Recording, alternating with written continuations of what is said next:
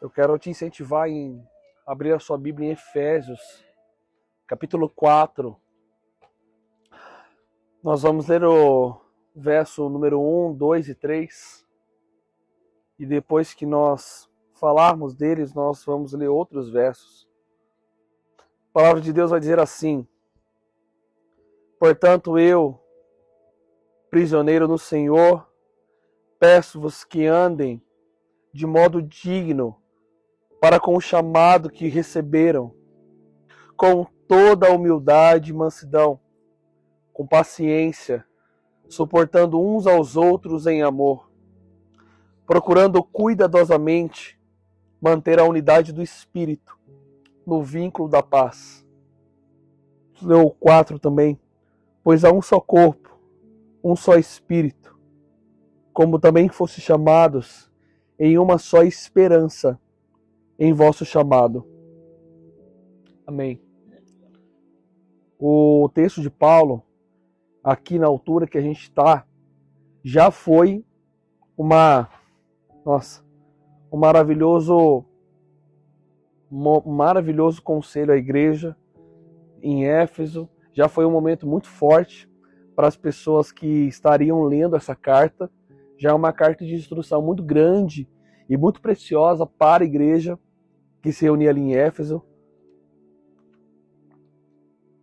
Contém vários pontos doutrinários muito profundos, mas esse momento aqui, é, o título talvez da sua Bíblia está Unidade da Fé, ou algo relacionado a isso, mas ele é exatamente disso que ele está falando, de fé.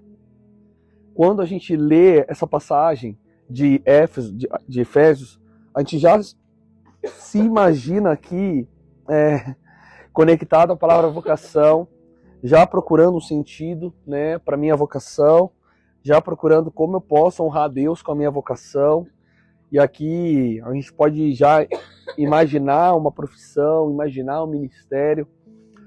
E eu também estava pensando sobre isso há um tempo atrás, né, que isso aqui era uma vontade de Deus no ministério e tudo mais no meu trabalho.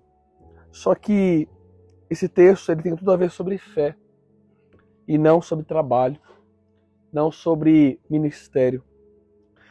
Quando Paulo ele vai falar logo no começo, andeis de modo digno para o chamado que recebestes, e termina falando a respeito da vocação. O chamado e a vocação não tem a ver com o ministério, tem a ver com Jesus. Tem a ver com Deus. E como o meu ministério e a minha vocação tem a ver com Jesus. Eu não estou dizendo que o nosso chamado, o nosso ministério, o nosso serviço é para Jesus.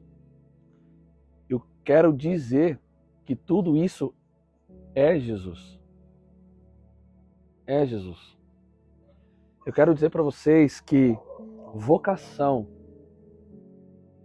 é o chamado de Deus para pertencermos a Jesus. Vocação é o Deus plantando a sua identidade dentro de você. Vocação não é uma aptidão, mas é Deus estruturando o seu caráter dentro do seu. Isso é a vocação, a qual Paulo está se referindo nesse texto. Andeis de modo digno com a vossa vocação, com o seu chamado. Não é andar de maneira digna no meu trabalho. O que ele está dizendo é que você precisa entender que Deus está plantando o DNA dele em você, o caráter de Jesus em você. Essa é a sua vocação. Ter as características de Deus na sua vida, na sua forma de viver, de se movimentar. Isso quer dizer para nós que nós não estamos lutando, trabalhando para agradar a Deus. Deus já se agrada do que ele gerou em nós, do que ele já gerou em você. E perceba como é um problema de fé e não um problema de vocação. Deus precisa te lembrar o para o que você serve, porque nós ainda não entendemos que ele já nos preencheu com salvação e com o seu caráter, com a sua identidade. Parece ainda um pouco confuso para vocês, mas eu preciso dizer mais uma vez, talvez com outras palavras, mas o que o Paulo está nos falando aqui é que de alguma forma não existe uma vocação distante do DNA de Deus em nós. Você e eu procuramos algo para fazer para Jesus, porque nós não reconhecemos que nós temos o coração de Deus. Nós cantamos pedindo um coração novo, porque não confiamos no coração que Deus plantou em mim você. Nós pedimos para Deus revelar a sua vontade, porque não acreditamos que Ele é o nosso ministério, que Ele é a nossa vontade. Nós estamos o tempo todo precisando que Deus revele um plano para nós desfrutarmos, porque não enxergamos que Ele já é o plano completo do nosso desfrute. A gente precisa congregar, porque temos a carência de ouvir a respeito do Evangelho, de uma mensagem que já foi plantada no nosso coração. Veja, Deus quer te dar igreja, Deus quer te dar família de Deus. Mas não com o pretexto de encontrar na família de Deus uma resposta. Ele plantou a resposta dentro de você. No seu caráter, no seu DNA, na sua identidade, Deus já gerou Jesus. Ele gerou Cristo. E esse DNA, essa mensagem, essa identidade está amadurecendo. Ela está desenvolvendo Jesus em você, Jesus em mim. Não é algo que nós precisamos estudar, é, cursar, quebrar a cabeça para descobrir para o que nós servimos. Por mais que eu quebre a cabeça tentando entender para o que nós servimos, nós ainda não vamos ter a convicção de quem nós somos. Eu fui para o seminário e eu posso dizer para vocês que é plenamente possível nós termos uma grande bagagem de informação e sair de lá ainda sem entender quem nós somos. É plenamente possível você vir à igreja e voltar da igreja sem qualquer entendimento de quem você é. É totalmente possível você estar vivendo na dependência de uma outra pessoa, de uma plataforma, porque você ainda não tem a convicção de quem você é. Isso é muito ruim, porque aquilo que nós precisaríamos ter para entender que nós somos, nós procuramos em algo, não em alguém e alguém que pode te revelar, que pode te ensinar e te mostrar é Jesus. E a forma que Deus escolheu para isso é a fé. A fé. A fé não é só a certeza daquilo que a gente não vê. A fé é a certeza da revelação do caráter de Deus em mim e em você. E ainda é muito subjetivo eu falar sobre isso dessa forma, talvez tá fazendo efeito nenhum na tua vida. Mas eu vou mostrar pra gente como a gente não enxerga a identidade de Deus na nossa vida. Abre comigo em Efésios capítulo 4, a partir do verso é, 17.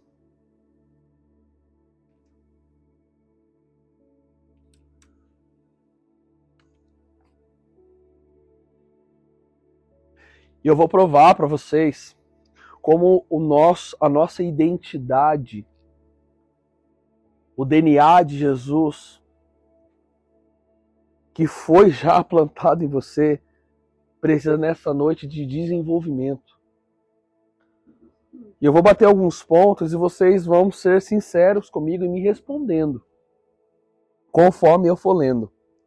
Versículo 17. Se eu fizer perguntas, vocês me respondem. Portanto, digo no Senhor, testifico que não andeis como também os gentios, na vaidade dos seus próprios pensamentos, obscurecidos de entendimentos, alheio à vida de Deus, por causa da ignorância em que vivem e pela dureza do seu coração, os quais, tendo se tornado insensíveis, se entregaram a qualquer dissolução, a qualquer imoralidade, a qualquer pecado com avidez. Eles se entregam ao pecado com força. Cometem todo tipo de impureza com força. Mas não foi assim que aprendestes com Cristo.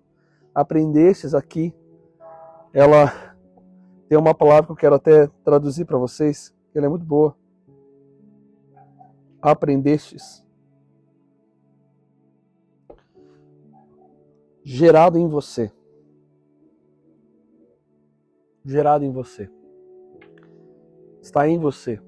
Se eu pudesse traduzir é não fosse, não foi assim que Deus gerou em você.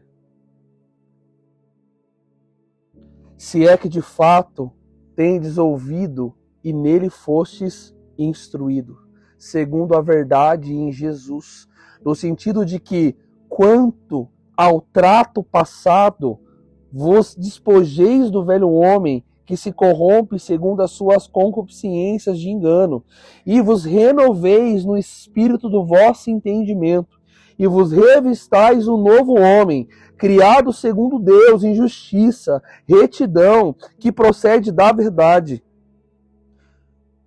Aqui eu quero falar da primeira a primeira questão, a primeira indagação que eu queria fazer com vocês, para nós analisarmos o nosso DNA, a nossa identidade em Jesus. A primeira delas é quando você se perde, você se entrega ao pecado com força.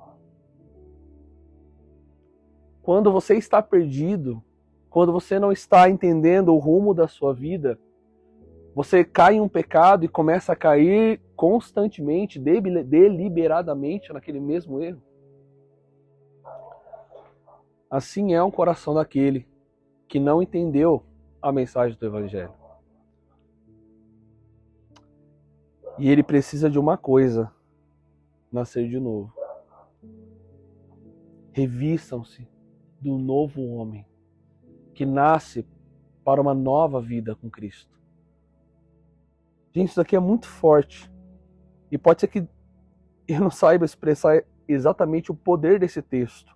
Mas eu oro para que no teu interior agora Deus revele, amém? O poder dessa mensagem, o poder disso que eu estou falando para você. No verso 25 ele vai dizer assim: Deixando a mentira, fale cada um a verdade ao seu próximo, pois somos membros uns dos outros. A pergunta é: nos meus momentos de dificuldade, eu me entrego à mentira? Eu me entrego ao engano? Ou eu falo a verdade? Como você reage em uma situação onde você precisa ter uma palavra sincera? E você sabe que vai medir as consequências, elas podem ser duras para você. E você opta pela solução mais fácil, que é a solução de mentir.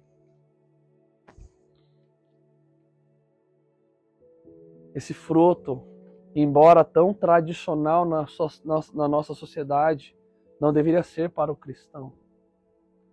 Parece que eu estou falando de modo de agir, mas eu não estou falando de modo de agir. Eu estou falando da intenção do coração. Talvez você, às vezes, em uma situação, você cai em um pecado o pecado da mentira, e você se sente mal, você ora, e muito possivelmente você não cai mais naquele erro de novo. Mas você percebe que em um momento da sua jornada cristã era muito comum você pecar na mentira. Era muito comum você mentir aos seus irmãos, ao trabalho. Mas chegou um momento que você parou de mentir. Que você desistiu da mentira, você abandonou o pecado da mentira. Porque é como se uma convicção de que isso desagrada o coração de Deus fosse tão forte dentro de você que você não faz isso nem mesmo, nem mesmo que isso pudesse te prejudicar. Nem mesmo se te prejudicar, você não mente, você não cai nesse erro. A diferença dessa pessoa, que mesmo cristã, caía na mentira, falhava na mentira e hoje já não falha mais, ainda que seja prejudicado por isso, é porque a clareza da revelação do caráter de Deus na vida dela chegou em uma outra proporção. E eu não estou dizendo, irmãos, que Deus tolera o pecado para novos convertidos, médio convertidos. Eu estou dizendo que nós pecamos pela ausência da revelação do caráter de Deus na minha vida e na sua vida. Nós caímos no mesmo pecado porque nós ainda acreditamos que nós conseguimos vencê-lo pela minha força, pelo culto que eu vou ir. Existem várias situações em que a gente procura um evento para se livrar de uma dor que eu sinto. A gente procura um irmão para se livrar de uma dor que eu sinto. A gente procura uma conferência para se livrar de um pecado que você sente. E de fato, Deus trouxe no corpo de Cristo a revelação para isso. Mas quando Paulo, por exemplo, vai dizer, oh, perdão, Tiago vai dizer em Tiago capítulo 5, verso 16: Confessai vossos pecados uns aos outros para serem curados, pois a oração de um justo é poderosa em seu efeito. A, a palavra justo aqui ela é muito bem empregada porque ela está falando a respeito de alguém que foi justificado por Cristo. Mas essa pessoa também errou no pecado que você erra. Irmãos, nós aqui não temos problema com a mentira. Nós temos problema com a nossa identidade. Nós temos problema com a consciência de vontade de Deus. Nosso problema não é a mentira. O nosso problema é a consciência do que vivemos, para quem existimos e por que estamos aqui. Irmãos, você pode trabalhar e ainda mentir. Isso não prova que você está no processo. Isso prova que a sua consciência de vida para a glória de Deus ainda é muito baixa. É isso que eu quero dizer. Quando nós pecamos, nós entristecemos o Senhor.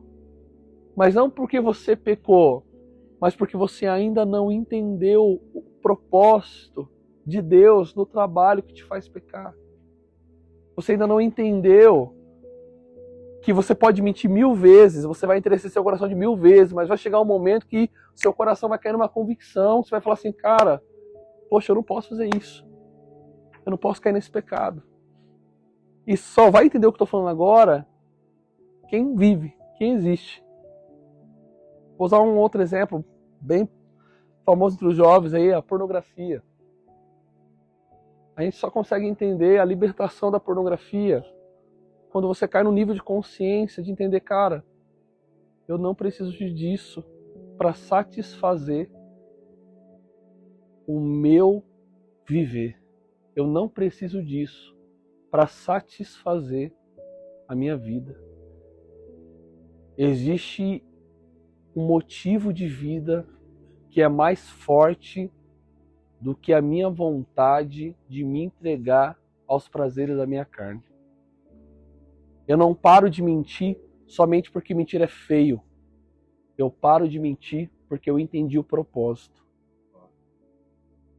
Eu não paro de me entregar à pornografia porque isso é desagrado do coração de Deus, mas eu paro porque eu entendi o propósito.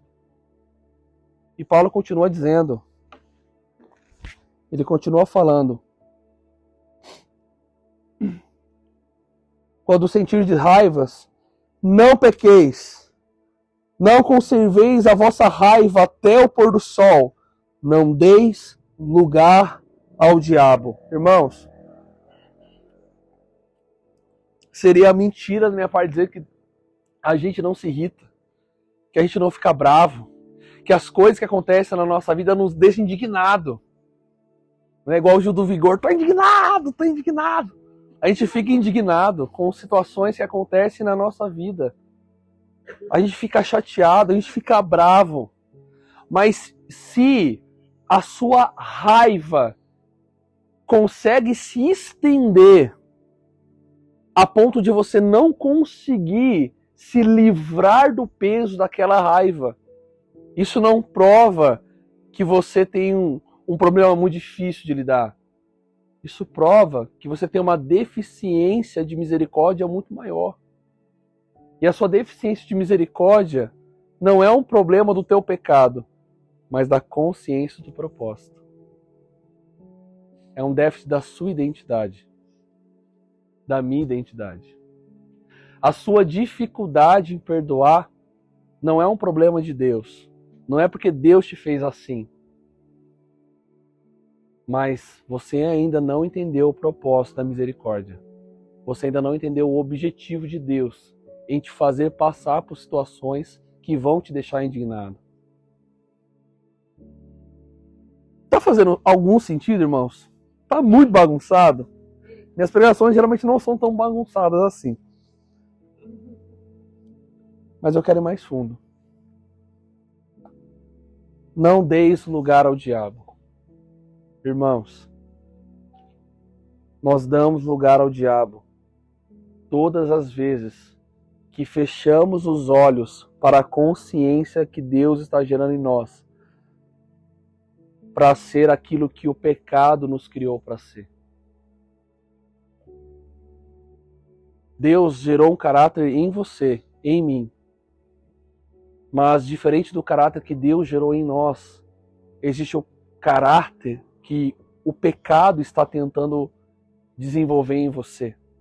E nós, que talvez não crescemos dentro da igreja, ou cresceu dentro da igreja, crescemos também com uma raiz de pecado dentro de nós.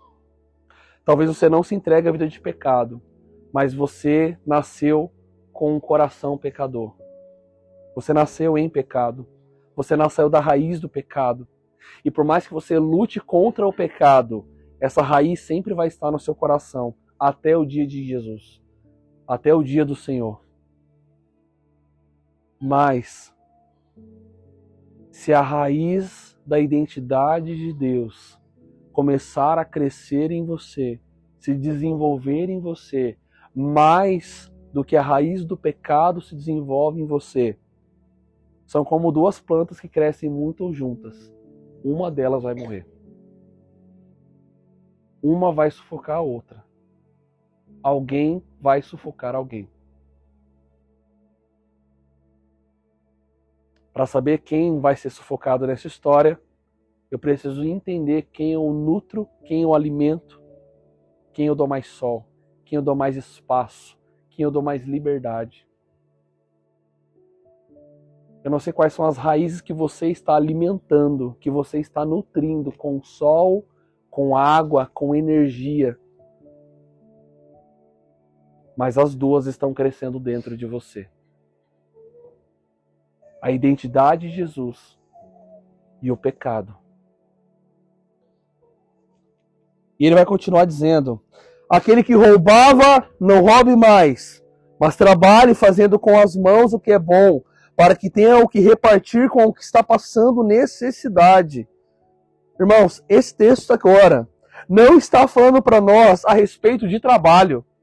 Ele está falando a respeito de repartir, de dividir, de entregar. Esse texto está falando a respeito de avareza. Aquele que roubava, pare de roubar. Pare de tirar do outro. O texto começa com alguém que tira e termina com alguém que entrega. Na raiz do pecado, nós somos aquele que rouba do meu irmão. Mas na identidade de Cristo, nós somos aquele que entrega ao meu irmão. Quando Jesus, em Mateus capítulo 7, vai falar: se alguém pedir para você andar mil milhas, ande duas mil. Se alguém te pedir a túnica, dele também a capa. Se alguém te levar à justiça, seja disposto a levar tudo que você tem. O que Jesus está mostrando não é que necessariamente vão tirar a sua túnica, vão te fazer andar mil milhas, vão te pedir uma túnica. Mas tenha no seu coração a intenção de se te pedirem você ser capaz de entregar ainda mais do que te pediram. Mas se alguém me pede uma túnica, eu guardo minha túnica para ninguém ver. Nosso coração se torna como quem rouba. Nós escondemos como quem rouba aquilo que nós não queremos perder mas no caráter de Deus.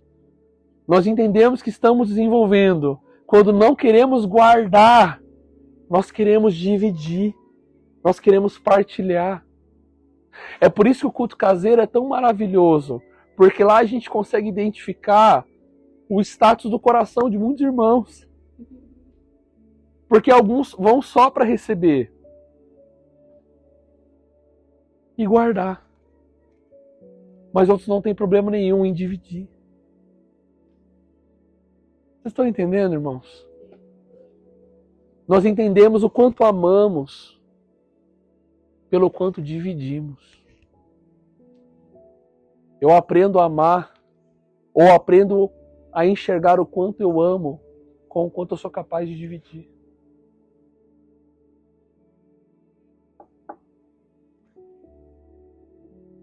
Não saia da vossa boca nenhuma palavra torpe, mas só o que é boa para edificação, a fim de que transmita a graça aos que ouvem.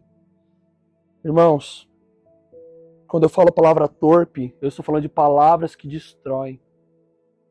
Não saia da sua boca palavras que destroem pessoas, mas somente aquilo que serve para edificar pessoas a gente só tenta destruir pessoas com as nossas palavras quando de alguma forma essa pessoa nos incomoda. Eu só tento destruir alguém com as minhas palavras quando aquilo que ela é me incomoda. E se no seu ambiente familiar cristão você é, é de uma forma no diálogo com essa pessoa e com outra pessoa você é outra forma de diálogo, isso mostra que existe um incômodo no seu coração que Deus quer trabalhar, que Deus quer tratar, que Deus quer transformar. Porque é muito bom e muito fácil a gente conseguir ser bom com as pessoas que nós gostamos e temos afinidade. Mas quando as pessoas não são como nós somos e não temos afinidade por elas, na oportunidade de falarmos a essa pessoa aquilo que nós pensamos com o coração errado, nós faremos. E nós faremos porque o nosso coração está carregando, guardando, armazenando as palavras para despejar na oportunidade certa. Você vai guardando para despejar naquela pessoa um livro dos erros dela. Mas não é para que ela seja aconselhada é para que ela seja machucada. E se o seu coração suspira o desejo de machucar o seu irmão, isso não mostra o quão você está desenvolvido em Deus, mas o quanto você ainda não tem consciência de propósito do corpo. As pessoas vão nos chatear, elas vão nos magoar, mas a nossa consciência de propósito, de entender que pessoas difíceis estão no meio do corpo e que elas estão mais feridas do que nós, precisa cair no nosso coração. No teatro que a gente assistiu ontem, teve um momento que chamou muito minha atenção ali, que é quando eles fazem uma alegoria entre Malcolm X e o Martin Luther King. E como os seguidores de Malcolm X, ele era um grupo de, de negros, como eles se intitulavam, que iam contra os brancos pela força, batendo neles, indo de igual para igual. Mas Luther King fala uma coisa no teatro é, que me chamou a atenção. Ele diz assim: se você tem uma pessoa ferida no hospital, você bate nela? Aí ele diz: não. Falou assim: então por que você vai bater nessa pessoa que não entendeu? Ela está machucada na sua consciência, ela está machucada na sua alma, ela está ferida nas suas emoções. Você bate alguém ferido? Não. Você cura ela. Você ajuda a sarar a ferida dela. E muitas das vezes você tenta machucar alguém que já está machucado. E aqui eu termino, irmãos, com o centro da minha mensagem, do que Deus quer falar no nosso coração. Eu quero que você volte comigo ao comecinho do Mateus, oh, de Efésios capítulo 4. E você vai ler comigo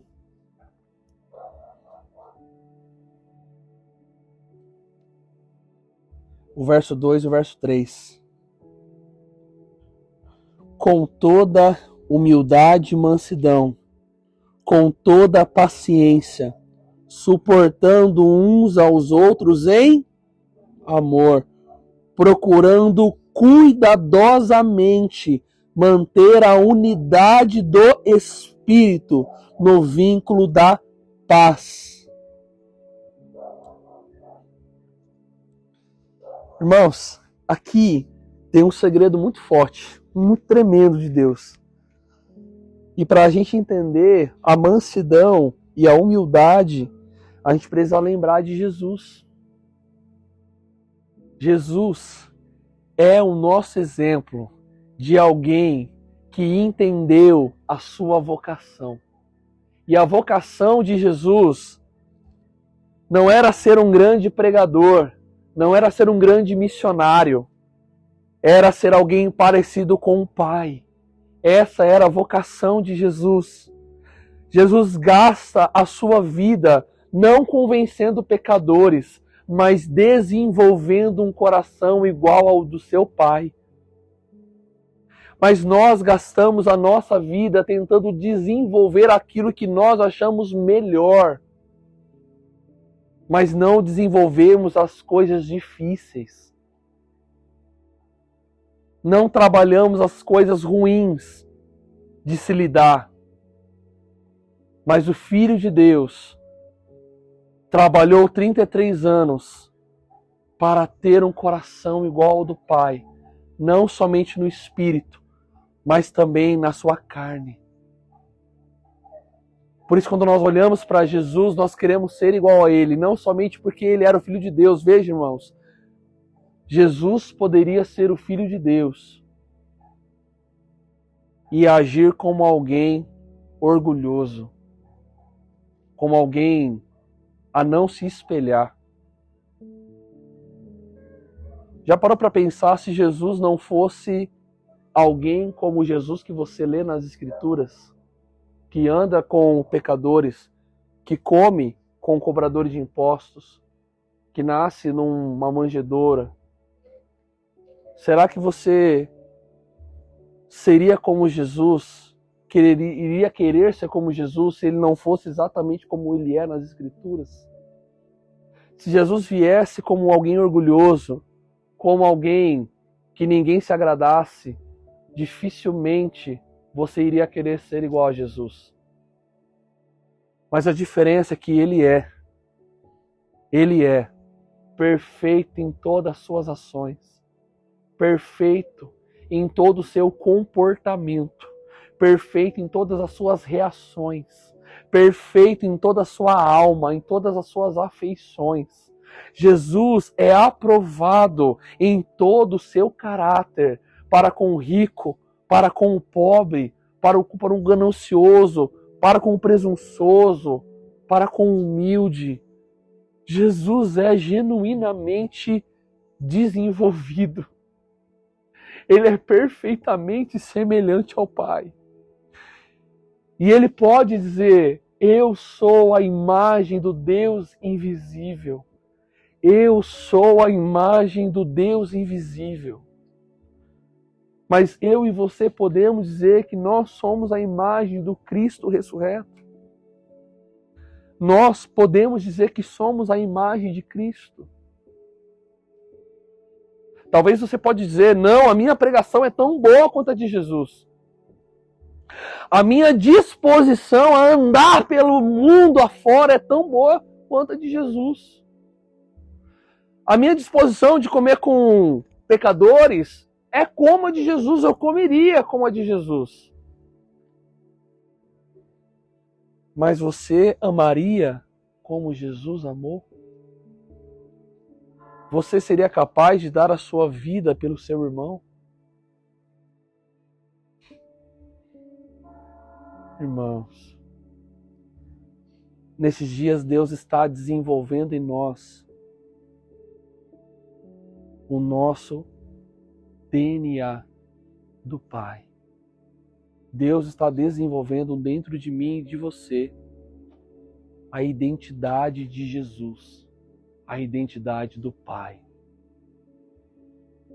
Eu estou querendo dizer com isso, irmãos, que Deus está gerando dentro de nós cristãos não parecidos com boa parte da massa evangélica mas pessoas que realmente se parecem com Jesus. Pessoas que realmente se parecem com o Filho. E aí você pode dizer: não, eu não consigo. Eu não consigo ser igual a Jesus. É impossível ser igual a Jesus. Todas as vezes que eu olho para Paulo, eu me lembro que não é impossível ser igual a Jesus. Quando ele diz: Sede meus imitadores, como eu sou de Cristo, eu estou entendendo alguém que reconheceu o propósito. Irmãos, sabe que Deus está desenvolvendo nesses dias em nós? Uma cultura de bondade. Uma cultura de bondade. Uma cultura de generosidade. Uma cultura de gentileza Eu convivi numa igreja muito grande na, na, na época da faculdade. E, nossa, gente, era uma igreja muito grande, todo mundo admirava aquela igreja, mas eu me sentia tão mal com o comportamento de como as pessoas me tratavam naquela igreja. As pessoas tinham um, um zelo por ser excelentes em tudo que elas faziam para Jesus, para a igreja. Elas eram muito zelosas e elas eram muito excelentes naquilo que elas faziam. Mas mesmo sendo tão zelosas, eu não me sentia amado pelo meu corpo. E foi a igreja que eu fiquei tão pouquinho tempo. Eu não sei você, e nem como você contribui para a vida dessa igreja local. Mas se você hoje parasse para refletir sobre quem você é, você é o cristão que faria com que outro cristão saísse da igreja? Você é o irmão que seria capaz de ser motivo da saída de um outro irmão da igreja? Eu quero te incentivar nessa noite a deixar Deus desenvolver no seu coração um coração bondoso, um coração compassivo, um coração generoso um coração simples.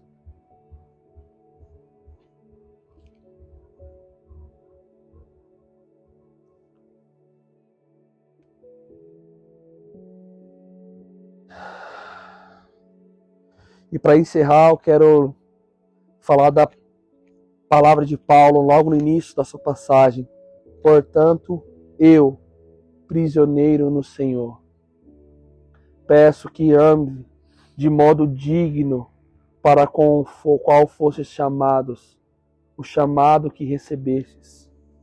Irmãos, o meu pedido nessa noite é: precisamos andar de maneira digna, com a vocação que recebemos.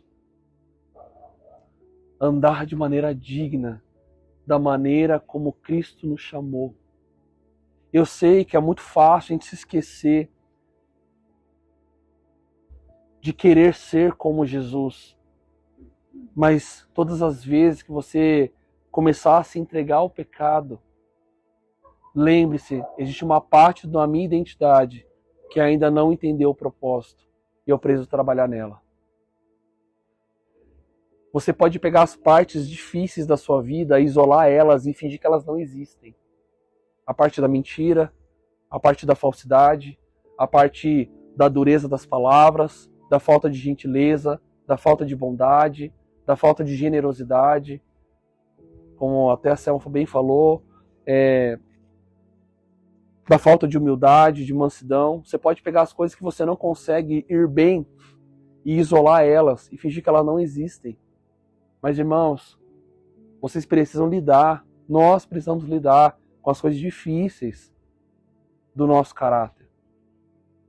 Até que as coisas difíceis do nosso caráter reconheçam o propósito de Deus. Que nada mais é do que ser igual a Jesus.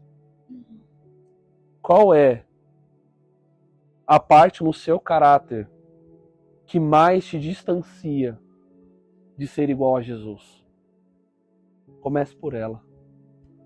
Existe uma coisa no mercado de trabalho que é plano de ação. Já ouviu falar em plano de ação? Plano de ação funciona assim: você levanta todos os seus problemas e aí você vai por ordem de prioridade. Aí você vê os problemas mais críticos e você vai eliminando eles, né, Roberto? vai eliminando eles por ordem de prioridade. Irmãos, a gente quer trazer uma afeição. E sabe que. Vou, ter, vou concluir. Sabe o que acontece no plano de ação? Quando vai chegando o prazo, né, Alberto? Assim, ó. Coloca prazo. Aí quando vai chegando o prazo de você solucionar aquela pendência e você não soluciona, você arruma uma desculpa. E posterga o prazo.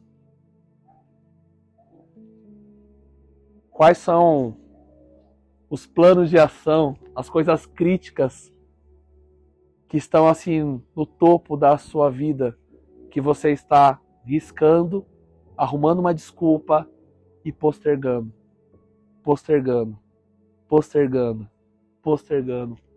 Talvez é um coração ensinável, talvez é a bondade, talvez é a generosidade, talvez é a mentira, Talvez é o pecado deliberado, aquele pecado deliberado. Nessa noite eu quero convidar vocês a olharem, acenderem a luz daquela parte da casa, essa morada que você é, e trabalhar nela. Na semana passada a gente aprendeu a olhar para dentro e organizar a casa.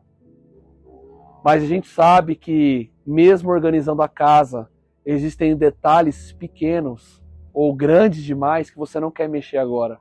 Aí você fala assim: ah, tem isso daqui para mexer, tem isso aqui para mexer, o telhado ali precisa mexer, ali tá com infiltração, precisa arrumar. Aí você arruma a casa, você passa o pano, você lava a louça, arruma o quarto, lava a louça, mas a infiltração continua ali. O problema do telhado continua lá.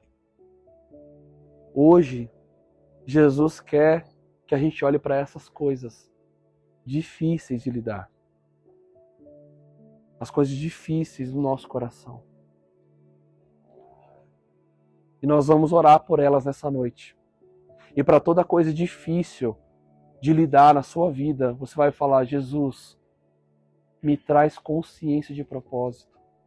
Me traz, Jesus, o seu caráter planta, Senhor, em mim, revela esse DNA, essa identidade que o Senhor já colocou em mim. Eu só não entendi. Eu só não estou caminhando, Senhor. Está aqui dentro. Jesus não plantou meia semente do Evangelho. Ele não plantou meia palavra de Deus. Ele não plantou meia cruz. Ele plantou o Evangelho inteiro. Ele plantou o caráter inteiro. Só que nós estamos, talvez, como Paulo vai dizer ali, o louvor pode vir, entristecendo o Espírito Santo. Paulo vai terminar, irmãos, todas essas questões. E, e assim, irmão, sendo bem sincero, Paulo poderia falar várias outras coisas, como ele vai falar em várias outras cartas. Ele cita alguns pecados. Ele cita alguns pecados que eu poderia até trazer para vocês nessa noite como pregação, título é, Pecados Domésticos. Né? Eu poderia trazer esse título na minha pregação hoje, Pecados Domésticos. A infiltração que ninguém quer mexer. Né? É, a, o telhado que ninguém quer arrumar. Mas, sinceramente, irmãos, esses problemas estão lá por falta de consciência. Essa noite Deus quer trabalhar, irmãos. E sabe, eu ouvi uma frase recentemente que falou muito no meu coração sobre responsabilidade. E essa frase ela diz assim: responsabilidade é servir, é se humilhar. Ser responsável é servir algo. Quando uma mulher se torna mãe, ela passa a servir ao filho. Ela passa a se humilhar em suas dores pelo filho. Nós aqui nessa noite estamos ganhando de Jesus a responsabilidade de nos humilharmos diante do Senhor por aquilo que nós ainda não estamos como Jesus por aquela parte da minha vida que ainda não é igual a de Jesus. E eu termino dizendo para vocês: o final é ser prisioneiro de Jesus. Quando Paulo começa dizendo, como prisioneiro no Senhor, sabe o que ele está dizendo? Eu sou aquele que está amarrado a Cristo. Eu olho para Jesus eu me vejo eu me vejo e vejo Jesus. Estou amarrado a Ele, estou preso a Ele. No casamento a gente começa a se parecer muito com a pessoa. Eu pareço com a Stephanie?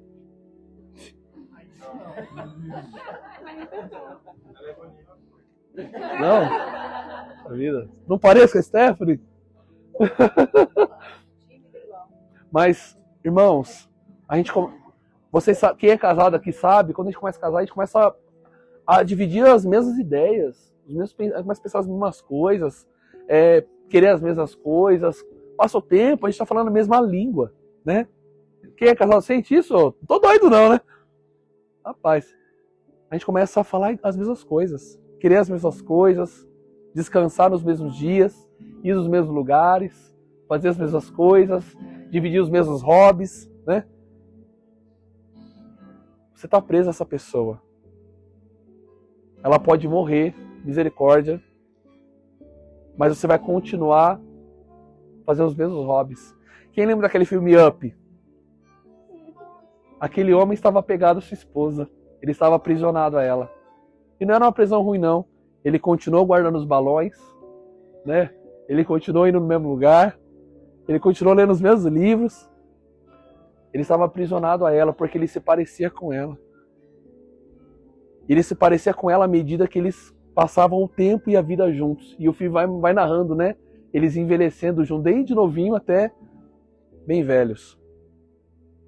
E Paulo pode dizer: Eu sou prisioneiro do Senhor. Eu pode me tirar a vida, vou estar a cara de Jesus.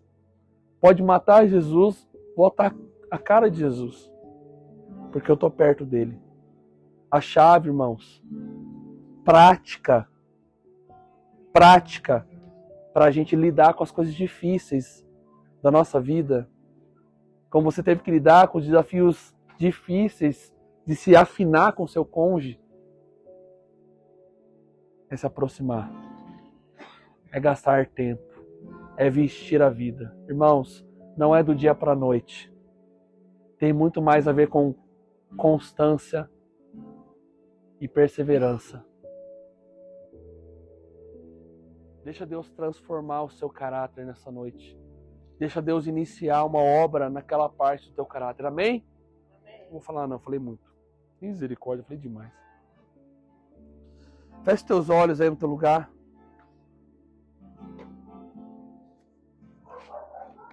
Papai querido, vem nessa noite, Senhor, transformar o nosso caráter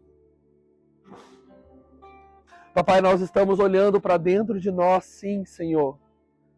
mas existem infiltrações no nosso caráter que só o Senhor pode transformar.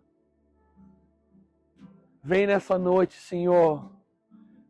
Vem, Senhor, em nome de Jesus.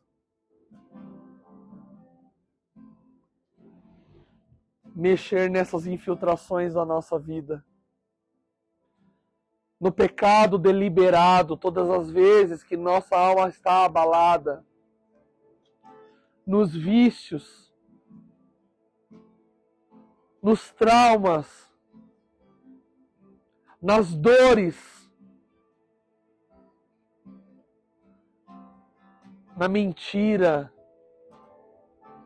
no coração duro, na avareza, na cobiça, na vaidade.